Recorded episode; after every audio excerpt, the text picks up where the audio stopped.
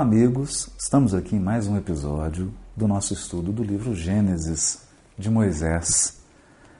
Antes de começarmos a comentar essa passagem, dar continuidade ao comentário da passagem, nós queríamos só informar de uma pequena mudança que ocorreu na gravação dos nossos episódios. Resolvemos encurtar um pouco a duração do vídeo, de uma hora e meia para 40 minutos é porque o conteúdo tem adquirido uma densidade, uma concentração de informações, de conhecimentos, e nós julgamos melhor que para ficar mais fácil de apreender, mais fácil de estudar, de entrar em contato com o conteúdo, colocar vídeos mais curtos, de 40 minutos, isso favorece a continuidade dos episódios e a absorção por parte de quem está do outro lado assistindo os vídeos. Na verdade, essa é uma tendência mundial dos vídeos na internet. Cada vez os vídeos se tornam mais curtos e quem produz conteúdo na internet acaba tendo que se adaptar, porque as pessoas não têm muito tempo, elas precisam às vezes ter um acesso rápido a um conteúdo. Então aqui, embora a gente não possa aí fazer um Gênesis em 4 minutos, não, não seria o adequado, resolvemos fazer em 40, porque fica mais prático para que a gente possa estudar o tema. Então, só esse esclarecimento dessa pequena mudança, para que você não estranhe, desses últimos episódios, inclusive o de hoje, já está nesse novo formato. Né? Nós estamos estudando o capítulo 3 que é esse diálogo entre a serpente, Eva e depois Adão, que vai culminar na expulsão deles do jardim de delícias ou do Éden. Aqui nós gostaríamos de fazer uma observação que é muito importante. Popularizou-se, sobretudo na reforma protestante, especialmente na reforma protestante e durante um tempo na teologia católica, mas apenas durante um tempo, a ideia de que, primeiro, toda a verdade estaria contida no texto bíblico. Então, uma espécie de fundamentalismo bíblico. Lia-se os textos bíblicos, como em alguns setores ainda hoje se lê dessa forma, como se o texto bíblico tivesse uma obrigação de dizer tudo sobre o universo, todas as verdades, para sempre. É óbvio que, com um pouco de raciocínio, com um pouco de reflexão sincera, desapaixonada, com um pouco de bom senso, a gente percebe que isso não é lógico, não faz muito sentido. Não faz sentido por quê? Porque não é da estrutura dos textos, seja qualquer texto, esgotar o assunto. Nenhum texto esgota um determinado assunto. Nós vamos dar um exemplo aqui singelo. Imagine que você seja convidado, ou seu filho que está na escola, seja convidado a fazer uma redação sobre a maçã. Vai falar alguma coisa sobre a maçã ou a pera, ou abacaxi, não importa. Imagine se para redigir esse texto você tiver que dizer tudo que existe sobre o abacaxi. Bom, o que, que vai acontecer? Você vai demorar milhões de anos para escrever esse texto e ele terá bilhões de páginas. Portanto, é da estrutura do texto Entenda isso. É da natureza do texto ser incompleto. Porque todo texto é um pedaço de um diálogo. Isso mesmo. Todo texto se insere num debate, num debate que se iniciou antes daquele texto ter sido escrito, e um debate que não vai se encerrar com aquele texto.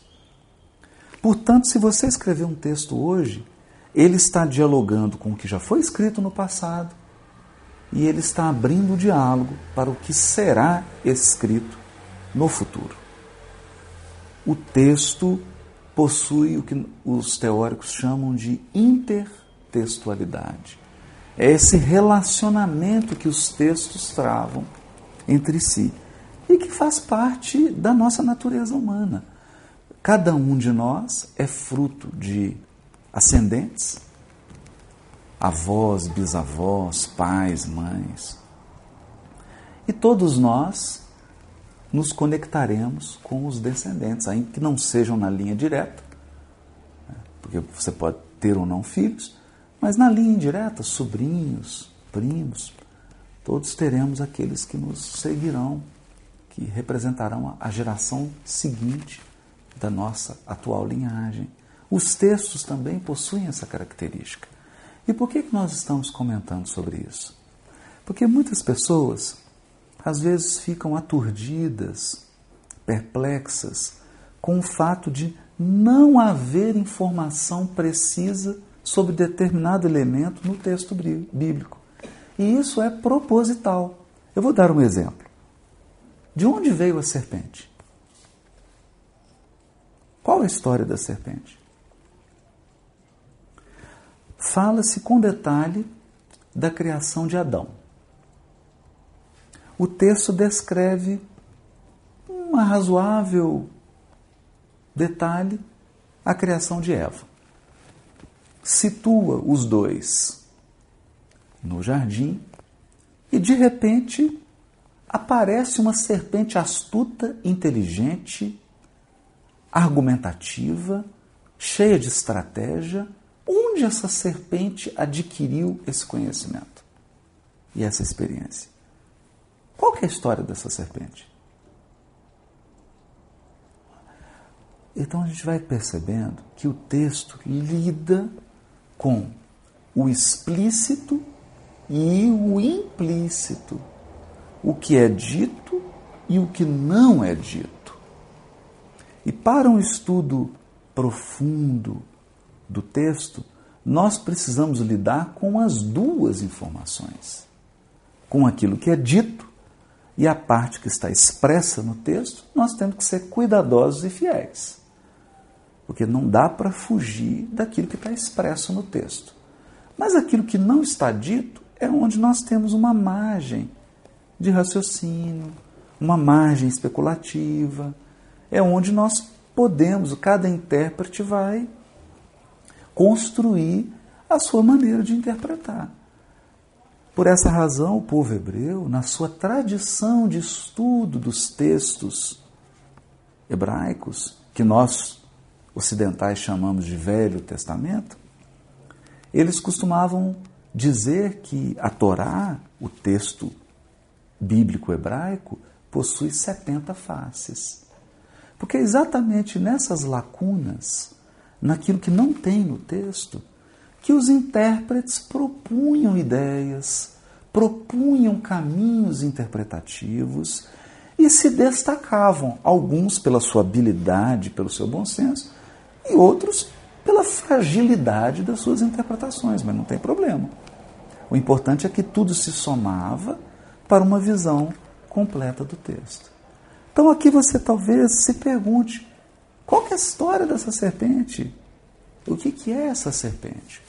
E nós, como estamos fazendo um estudo à luz da doutrina espírita, como nós aqui estamos utilizando daquela chave que constitui os princípios espíritas, aqueles princípios que explicam o mundo espiritual e as relações do mundo espiritual com o mundo corporal, que foram sistematizados, que foram organizados por Kardec, não são de Kardec.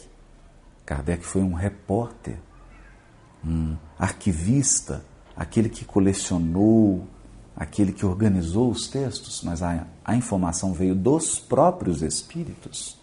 De posse desses princípios e desses conhecimentos, nós aplicamos ao texto. Então, por exemplo, há um princípio que nós aprendemos no Espiritismo de que há a pluralidade dos mundos habitados. Isso significa que todos os globos, todos os astros, todos os corpos celestes são habitados. Os espíritos vão dizer a Kardec que não há vazio. Não há vazio.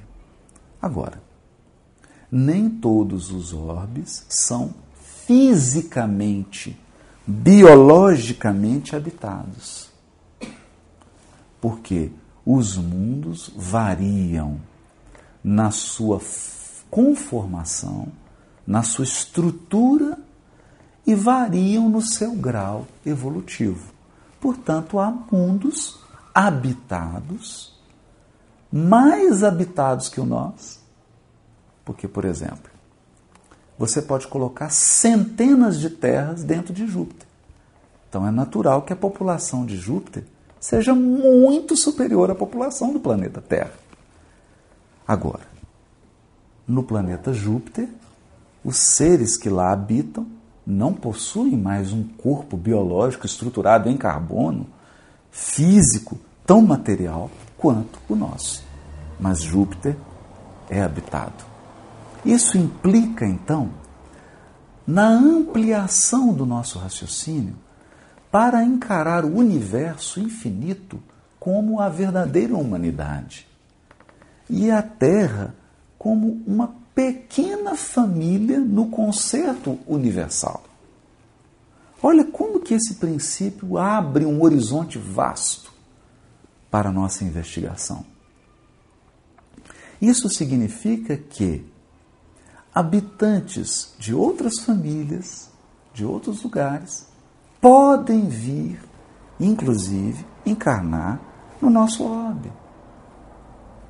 Com as suas conquistas intelectuais, com as suas conquistas morais, mas também com seus defeitos, com as suas más inclinações, com seus maus pendores, trazendo vícios, hábitos, uma série de elementos para essa família que é a família terrestre. De posse desse princípio, nós podemos postular que a serpente, então, representa um grupamento espiritual bastante intelectualizado, que desenvolveu muito raciocínio, mas que está num atraso moral, que deliberadamente nega a autoridade da lei divina e age, pensa, se comporta, se dirige contrariamente à lei divina, querendo estabelecer uma espécie de domínio temporal paralelo, um poder paralelo ao poder supremo de Deus. Esse grupamento é a serpente. E toda vez que qualquer pessoa, toda vez que você, eu, nos comportamos, seja pensando, agindo, falando, ou mesmo nas nossas atitudes. Toda vez que nós imitamos esse padrão, é como se nós nos tornássemos serpentes. Porque serpente não é um nome, serpente é um, uma tipologia, serpente é um padrão psíquico, não é um grupo apenas de pessoas, é um padrão psíquico. Esse padrão psíquico ele expressa apego à matéria, egoísmo, orgulho, prepotência, desejo deliberado de afastar-se de Deus, de não entrar em comunhão com Deus. Esse é o padrão psíquico da serpente. E o padrão psíquico de Eva? O padrão psíquico é, de Eva é o padrão daquele que embora não tenha uma natureza má, não queira praticar o mal? Ele também não tem um compromisso com a lei divina. Então ele oscila, é o que está no meio né? entre a bondade e a maldade, a humildade e o orgulho, a caridade e o egoísmo? Está oscilando, oscilando. Mas, por conta do interesse pessoal, olha aqui, a questão de Eva não se trata tanto da paixão ou do vício.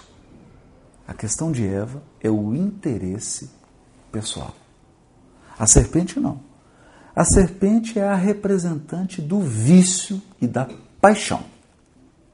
Ela age deliberadamente. Seja por conta do vício moral, que ela acalenta há milênios, seja por conta da paixão, da falta de domínio de si mesma. Eva não. Eva age por interesse pessoal. E é o interesse pessoal que a coloca na cilada. A queda de Eva é fruto de uma fragilidade ética por conta do interesse pessoal. Isso a gente vê muito, sobretudo nos dias de hoje. A pessoa não é propriamente desonesta, mas o interesse pessoal a leva a ser desonesta. O interesse pessoal a faz meter-se em verdadeiras ciladas arapucas, situações extremamente complexas que podem inclusive redundar em questões kármicas. Colocá-la numa situação complicada perante a lei de causa e efeito, tudo por conta do interesse pessoal. Às vezes o interesse, um desejo quase pueril, quase infantil. Então nós podemos ver aquela pessoa que tem um anseio de aparecer, de destacar, de ser aplaudida, de ser vista, porque ela tem uma carência interior, ela quer ser aprovada, há alguma fissura na sua autoestima, há algum problema na formação da sua individualidade, que ela se sente insegura e que ela demanda a aprovação e o aplauso dos outros para construir a sua segurança interior, esse interesse pessoal de destaque pode colocá-la em situações constrangedoras, muitas vezes pueris não por maldade, pelo interesse pessoal. Isso é Eva. Essa é a atitude, a postura psíquica de Eva. E muitos no orbe cometem erros, cometem crimes. Crimes, até mesmo crimes, por conta dessa postura psíquica de Eva. O interesse pessoal se sobrepõe até mesmo ao bom senso. E o benfeitor Emmanuel vai descrever o processo da queda de Eva no primeiro capítulo do livro Pensamento e Vida, quando ele indica o processo de crescimento espiritual dessa psique Eva. Como que esse tipo psíquico Eva cresce espiritualmente? Através das ilusões que salteiam a inteligência salteiam no sentido de assaltar mesmo, de sequestrar, de roubar. Não é? Quando o ladrão vem e amarra uma pessoa, agride, bate nela, tira tudo dela, é esse o sentido. A ilusão vem, amordaça a inteligência, ataca a inteligência da pessoa, amarra o bom senso dela e ela se mete em situações que quem está de fora pensa assim: mas meu Deus, como é que fulano, uma pessoa tão inteligente, uma pessoa tão esclarecida, foi entrar numa cilada boba dessa? Esse é o processo de crescimento desse padrão psíquico que o texto vai chamar de Eva. Nós percebemos aqui que ele é diferente, esse tipo psíquico, do tipo psíquico da serpente. A serpente não. A serpente, ela sabe que está praticando o mal porque ela quer o mal. Ela se compraz no mal. Ela tem prazer no mal. E não raro, ela tem ganho consciente com a prática do mal. Aqui é diferente. Por isso que aí é o psiquismo da serpente, que é rasteiro é rasteiro. É aquela psique que está profundamente agarrada aos interesses materiais mais mesquinhos. Por isso que é chamada de serpente. Dá para perceber agora que nós temos desses três tipos psíquicos, um deles é animalesco, os outros são humanos. Eva, Adão são tipos psíquicos humanos. O tipo psíquico serpente, ele está mais para o animal do que para o humano. Então, o tipo psíquico serpente é a inteligência bestializada, é o campo de concentração, é o engenheiro que projeta uma câmara de gás para matar milhares de pessoas. É um grupo político, econômico e científico que atira uma bomba numa cidade matando centenas de milhões de pessoas. São aqueles que adulteram um alimento correndo o risco de infeccionar milhões. Tudo para ganhar alguns centavos. Então é um. É, é, é grotesco psiquismo da serpente é grotesco. É muito animalizado. Tem uma alta dose de violência, de agressão, de rebeldia, de completo descaso para com o outro. Se eu estiver bem, que todos os outros morram e não quero saber, eu só olho para mim. Então, o psiquismo da serpente é mais difícil.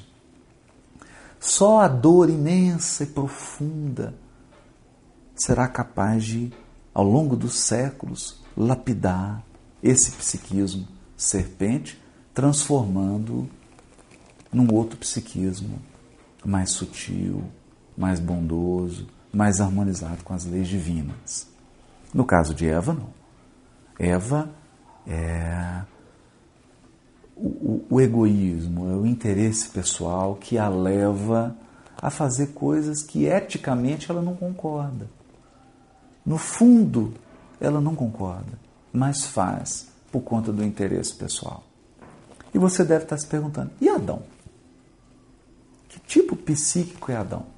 Adão é o tipo psíquico do omisso.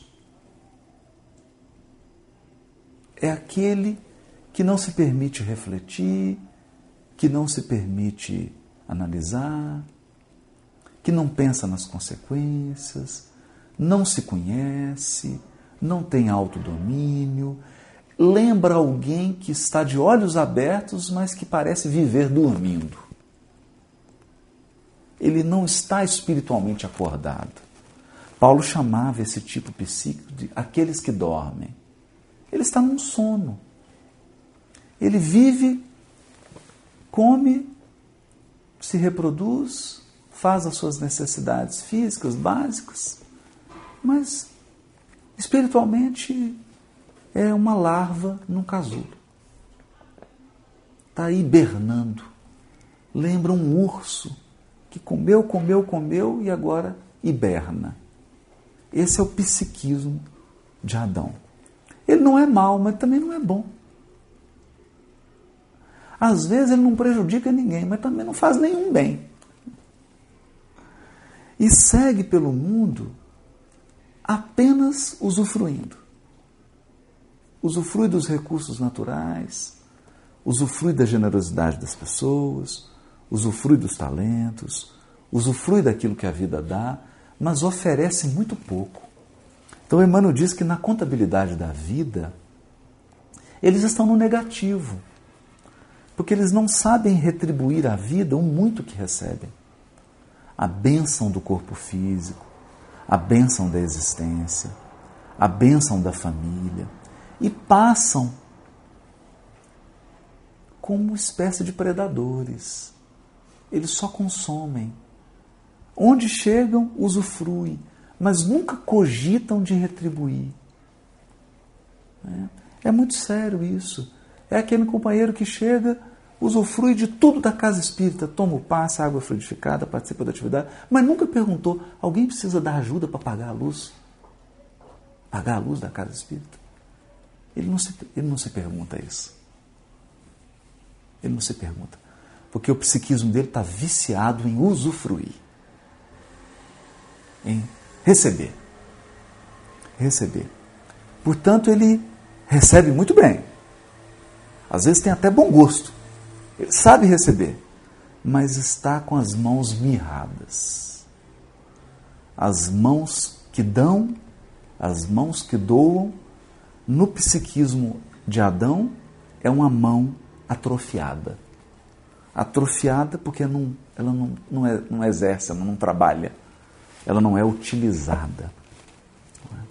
E por incrível que pareça, dos quase 8 bilhões de encarnados na Terra, a grande maioria é o psiquismo Adão. Não é mal, mas também não é bom. Ele se emociona com as coisas boas, mas não se dispõe a sair da frente da televisão, do conforto da sua casa, para fazer qualquer coisa de útil. Quando ele sai, é porque ele precisa de alguma coisa. Algum problema, alguma dificuldade, e aí ele quer usufruir.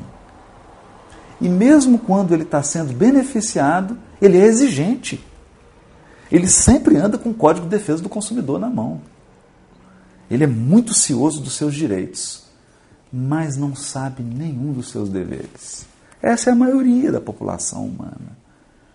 A maioria do, dos encarnados na Terra está categorizada nesse, nessa tipologia do psiquismo de Adão. Dorme. Dorme na carne para acordar na desencarnação. E foi escrito um livro para Adão. Há um livro da psicografia de Francisco Cândido Xavier, ditado pelo espírito André Luiz, que descreve o Adão desencarnando. Isso mesmo. Como que Adão desencarna? O que, que acontece com Adão quando ele acorda no mundo espiritual? Quer saber? Leia o livro Nosso Lar. O livro Nosso Lar conta a história desse psiquismo de Adão desencarnando e vendo a realidade da vida imortal, da vida imperecível. E aí ele toma um susto, porque ele percebe que estava encarnado, mas era um morto. E agora, depois que morreu, é que ele está vivo. É um, é um, um paradoxo. Um paradoxo. Geralmente, e aqui a história é, é muito curiosa, porque ao longo dos séculos, esse texto do capítulo 3 foi lido numa perspectiva machista contrapondo homem, homem gênero, com mulher gênero. Mas o texto não tem essa intenção. Né? Aqui estamos contrapondo tipos psíquicos. Então, existem mulheres que estão categorizadas no tipo psíquico Adão. Existem homens que estão categorizados no tipo psíquico Adão. Assim como existem pessoas homoafetivas que psiquicamente são Adão. Agora, nós temos homens, mulheres e homoafetivos que podem ser categorizados no tipo psíquico Eva. Então isso aqui não tem a ver com gênero. Isso aqui tem a ver com tipologia psíquica. E o que é Eva? Eva age por paixão. Por isso que é o elemento feminino. Que tem a ver com a esfera, tem a ver com aqueles elementos da emoção. O que trai Eva não é um elemento intelectual. O que joga Eva no chão é um elemento emocional. É o interesse pessoal de caráter emocional. Seja uma paixão, né? aquele desejo, não uma paixão, né? me desculpem, não é a paixão, porque a paixão já é mais para serpente. É aquela emoção não educada, não controlada. Um impulso emocional, um desejo forte que a leva a assumir a proposta ideológica da serpente. Então nós verificamos que muitos psiquismos na Terra são materialistas porque compraram uma ideia da serpente. Não é porque eles são propriamente convictos do materialismo, né? Porque compraram a ideia. Foram por algum interesse pessoal, por algum ganho emocional, eles se posicionam ali. Eles estão tendo algum tipo de benefício com aquela postura, mas não estão propriamente convictos daquela posição. E não raro, essas são as criaturas que vão influenciar as outras que dormem. Porque, é claro, o psiquismo Adão é um barco sem vela, que para onde o vento bate, ele vai. Esse é o psiquismo Adão. E, e óbvio, que o psiquismo Adão vai ser comandado pelo psiquismo Eva. Então, se você entrar numa organização, a maioria é psiquismo Adão. Aí você vai ter lá uma meia dúzia, é, meia dúzia não, uma, uma, algumas dezenas de psiquismo Eva. Vão ser os líderes. Né? E eles vão comandar aquela massa de dormentes. Vão comandar por interesse pessoal. E aí você vai identificar uma meia dúzia que é a turma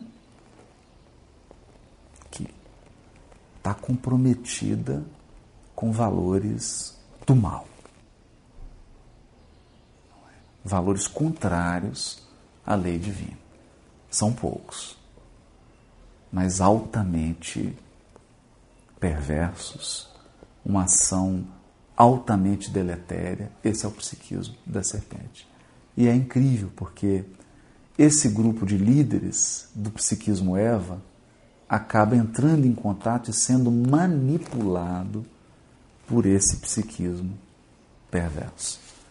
A gente vê isso claramente quando se estuda os bastidores da Primeira Guerra Mundial, da Segunda Guerra Mundial. A gente consegue nitidamente, sobretudo na Segunda Guerra Mundial, você consegue nitidamente separar os psiquismos. O que, que foi psiquismo Adão, que estava dormindo, estava seguindo, sabia nem o que estava fazendo. É quase que uma omissão criminosa. Né? Você perguntava assim, mas você sabia que milhares de pessoas estavam sendo assassinadas? Não, eu vi um tanto de gente entrando num trem, mas num vagão, mas não me perguntei. Né? Tinha uma, um número mais reduzido, que era um psiquismo Eva. Ele não concordava, às vezes ficava até compadecido, até horrorizado, mas tinha algum ganho. Tinha algum ganho. Por exemplo, ele vendia o gás que ia ser utilizado na câmara de gás. Era o comerciante do gás.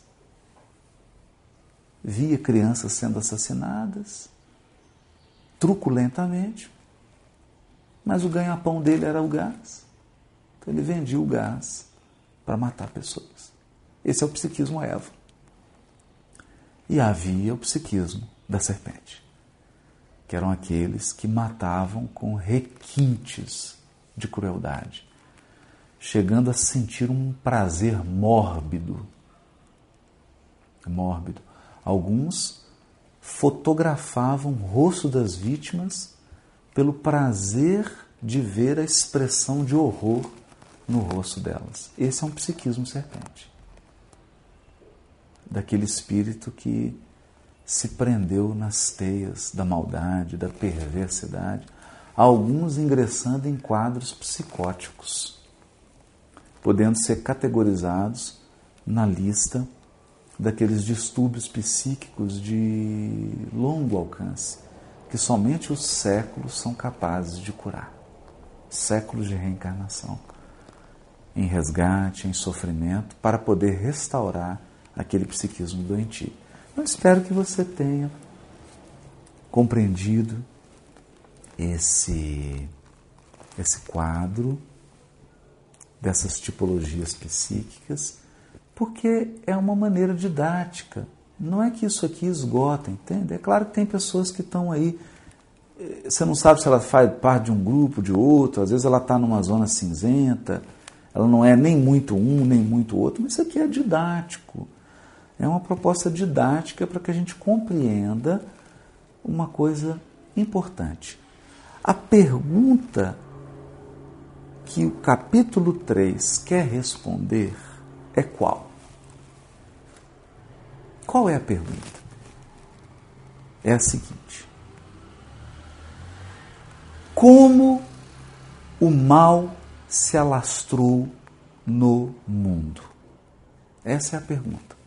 Como o mal se alastrou no mundo? Como o mal assumiu as proporções universais no planeta Terra? Como aconteceu isso? Por que aconteceu isso? Qual foi a dinâmica desse crescimento exponencial do mal, enquanto o bem cresce aritmeticamente? O bem cresce assim, ele sai de 2, aí vai para 3, 3,5, 3,7, 3,75.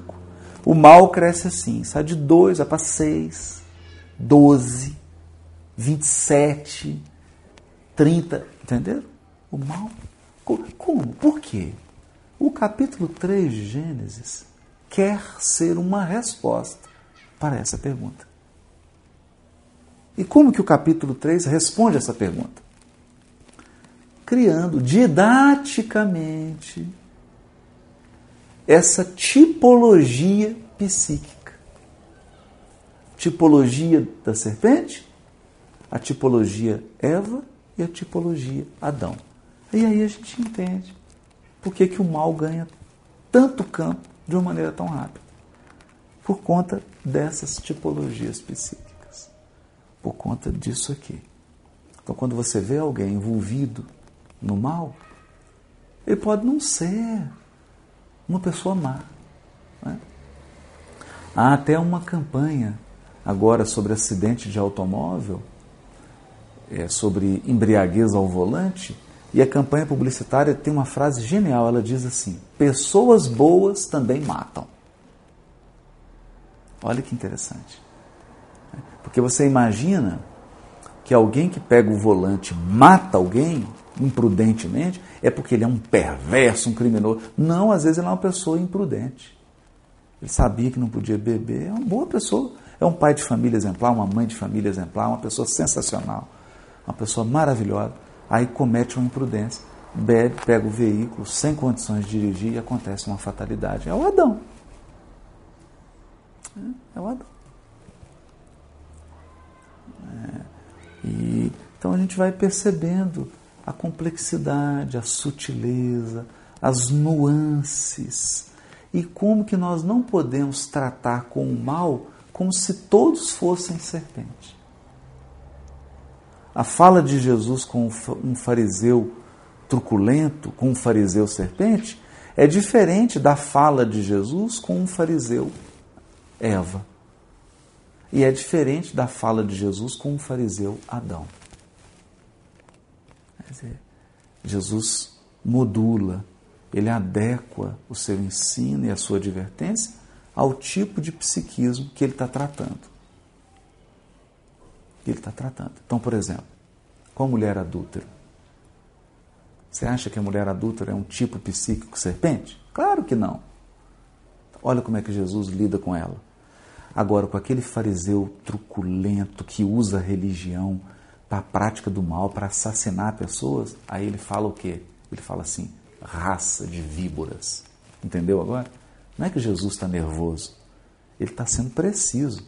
Raça de víboras.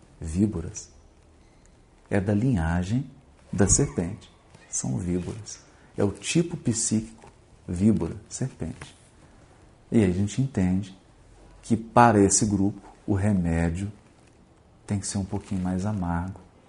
Às vezes tem que ser uma internação, uma injeção, um soro ou até mesmo uma cirurgia, porque o tumor psíquico muitas vezes tomou conta da estrutura daquele ser e precisa ser extirpado. Né? Espero que você tenha gostado e que isso tenha contribuído para ampliar a sua reflexão sobre esse texto maravilhoso. No próximo episódio, nós damos sequência a essa reflexão.